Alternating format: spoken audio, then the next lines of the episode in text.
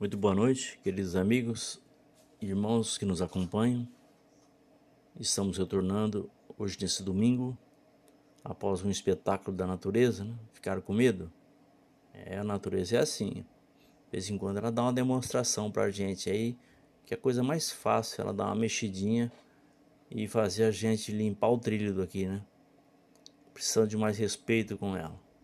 Não temos, as consequências são essas que nós vimos hoje mas é um espetáculo à parte.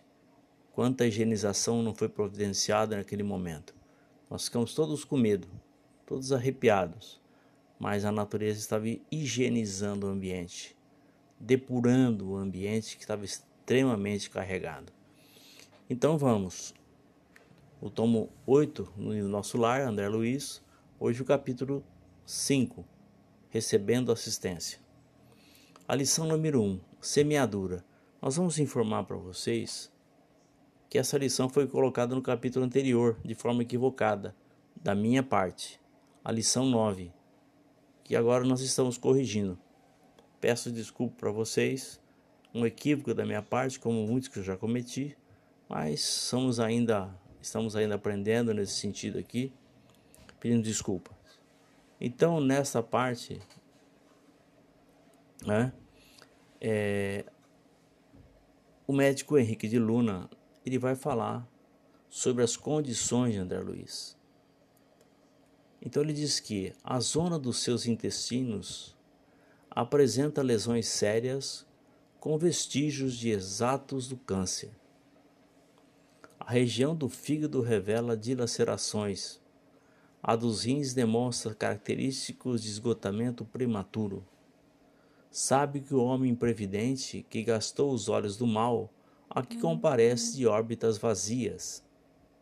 Que o malfeitor interessado em utilizar o dom da locomoção fácil nos atos criminosos experimenta a desolação da paralisia hum. quando não é recolhido absolutamente sem pernas.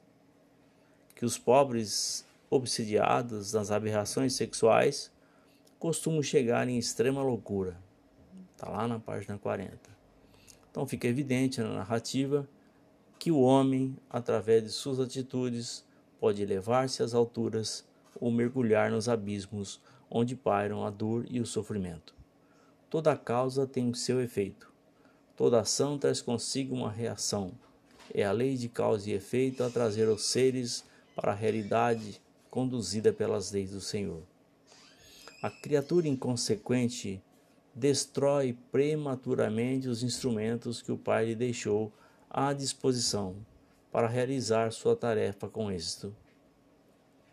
Aquele que malbarata as sagradas dádivas que a vida lhe oferece, sem dúvida, sofrerá as devidas consequências. O corpo espiritual foi criado para elevar-se, depurar-se, ser cada vez mais sutil. Toda rota contrária à sua natureza tende a levá-lo à degradação, a sofrer lesões seríssimas de difícil recuperação. É comum estes comportamentos levarem o ser a se apresentar no plano dos espíritos com sérias limitações perispirituais. Como dissemos ontem, o anjo só se diferencia do andarilho espiritual nas decisões que tomou. A lição número 2: Degradação do perispírito. Está escrito na página 40 que o malfeitor, interessado em utilizar o dom da locomoção fácil nos atos criminosos, experimenta a desolação da paralisia, quando não é recolhido absolutamente sem pernas. Que os pobres obsediados nas aberrações sexuais costumam chegar em extrema loucura, está na página 40, como nós repetimos no texto acima. Então, os Espíritos nos orientam a respeito, dizendo: o espírito não retrograda, mas o perispírito se degrada. Eis a questão acima. O corpo espiritual é extremamente plástico e facilmente moldado pelo pensamento. Composto por trilhões de células perispirituais que se desorganizam e se saturam, daí os sofrimentos e angústias que atingem o espírito culpado. Por exemplo, um homem que se utilizou da bênção da visão de forma equivocada, agressiva e incorreta, poderá chegar ao plano dos espíritos cego ou com a visão comprometida, em decorrência do mau uso da bênção que lhe foi concedida. Aquele que se utilizou de forma incorreta seus membros inferiores, utilizando-os aqui para o prejuízo de seus semelhantes, poderá chegar ao plano dos espíritos sem as pernas. Nas reuniões mediúnicas, os médios dão ectoplasma para os espíritos colaboradores para que eles possam utilizá-lo na recomposição perispiritual dos espíritos sofredores que ali se encontram. A lição número 3: Trabalho renovador. Diz assim André Luiz: Nosso lar não é instância de espíritos propriamente vitoriosos, se conferirmos ao termo sua razoável acepção. Somos felizes porque temos trabalho e a alegria. Página 41. São orientações de Lísias a André Luiz. Há séculos, a criatura humana traz em seu íntimo culturas antigas em todos os sentidos. O mesmo ocorre com os aspectos religiosos. Grande parte dos encarnados e desencarnados que compõem a humanidade deste nosso planeta trazem consigo a esperança de um céu cheio de gozos e delícias, região paradisíaca onde virá por toda a eternidade. O próprio Cristo deixou bem claro que o Pai trabalha sem cessar e que ele também trabalha. Pois bem, se aqueles que já atingiram graus de evolução que os colocam na condição de espíritos puros têm como objetivo o trabalho permanente, por que seres como nós, que ainda nos encontramos num grau evolutivo bem baixo, sustentamos a ideia da inércia e do gozo fácil? Precisamos do trabalho. É ele que nos engrandece e enobrece, que nos coloca na direção do progresso e da evolução. Os espíritos operosos são gratos ao Pai pelas bênçãos recebidas, por participarem ativamente da maravilhosa obra do Senhor, sem a intenção de plagiar, mas plagiando.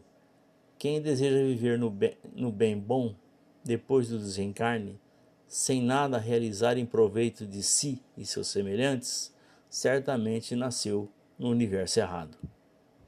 Descanso, bem-estar sem trabalho ou merecimento são ideias e comportamentos primitivos que carecem ser erradicados com urgências por, por todos nós.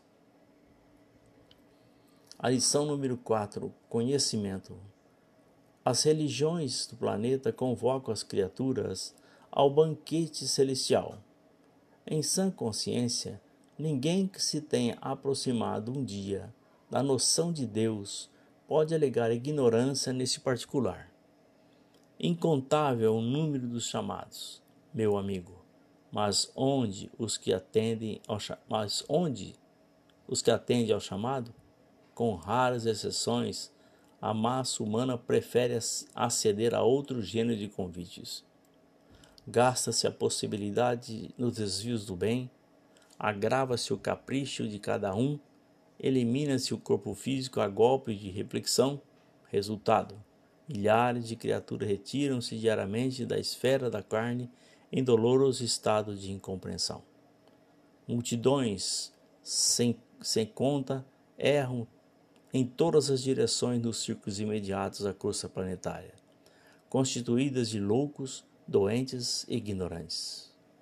Acreditaria, porventura, que a morte do corpo nos conduziria a planos de milagres?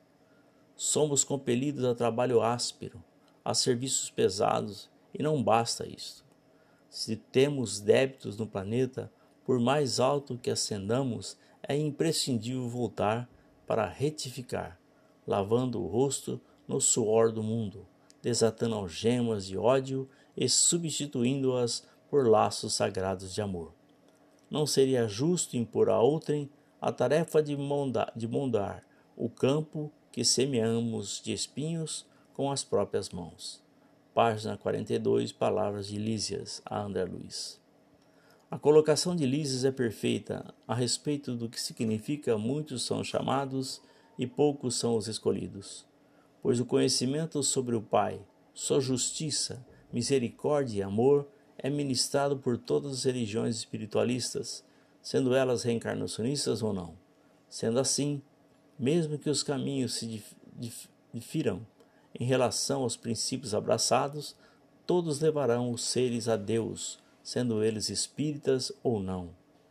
A grande maioria dos homens recebe noções sobre a grandeza do Criador. Mesmo assim, escolhem trilhar caminhos que os levam à satisfação de seus vícios e tendências puramente materiais. Permanecem no erro, mesmo sabendo que suas atitudes não se manifestam em harmonia com os princípios do bem e do amor. São conscientes do que fazem. De forma alguma pode alegar ignorância. Para ser justo, humilde e bondoso, não carece de ser religioso. É preciso ter vontade firme. Ninguém que malbaratou as sagradas dádivas da vida ficará isento de retornar ao mundo para viver delícias ilusórias em regiões celestes. Será necessário o regresso ao planeta, a fim de devolver-lhe aquilo que ele lhe doou por amor e misericórdia do Pai. A obra inacabada significa retorno certo, pois ninguém será cobrado por aquilo que é de responsabilidade do outro. Continuamos amanhã esse mesmo capítulo, se Deus quiser. Fiquem com Ele, com Jesus e até amanhã, meus amigos. Fiquem em paz.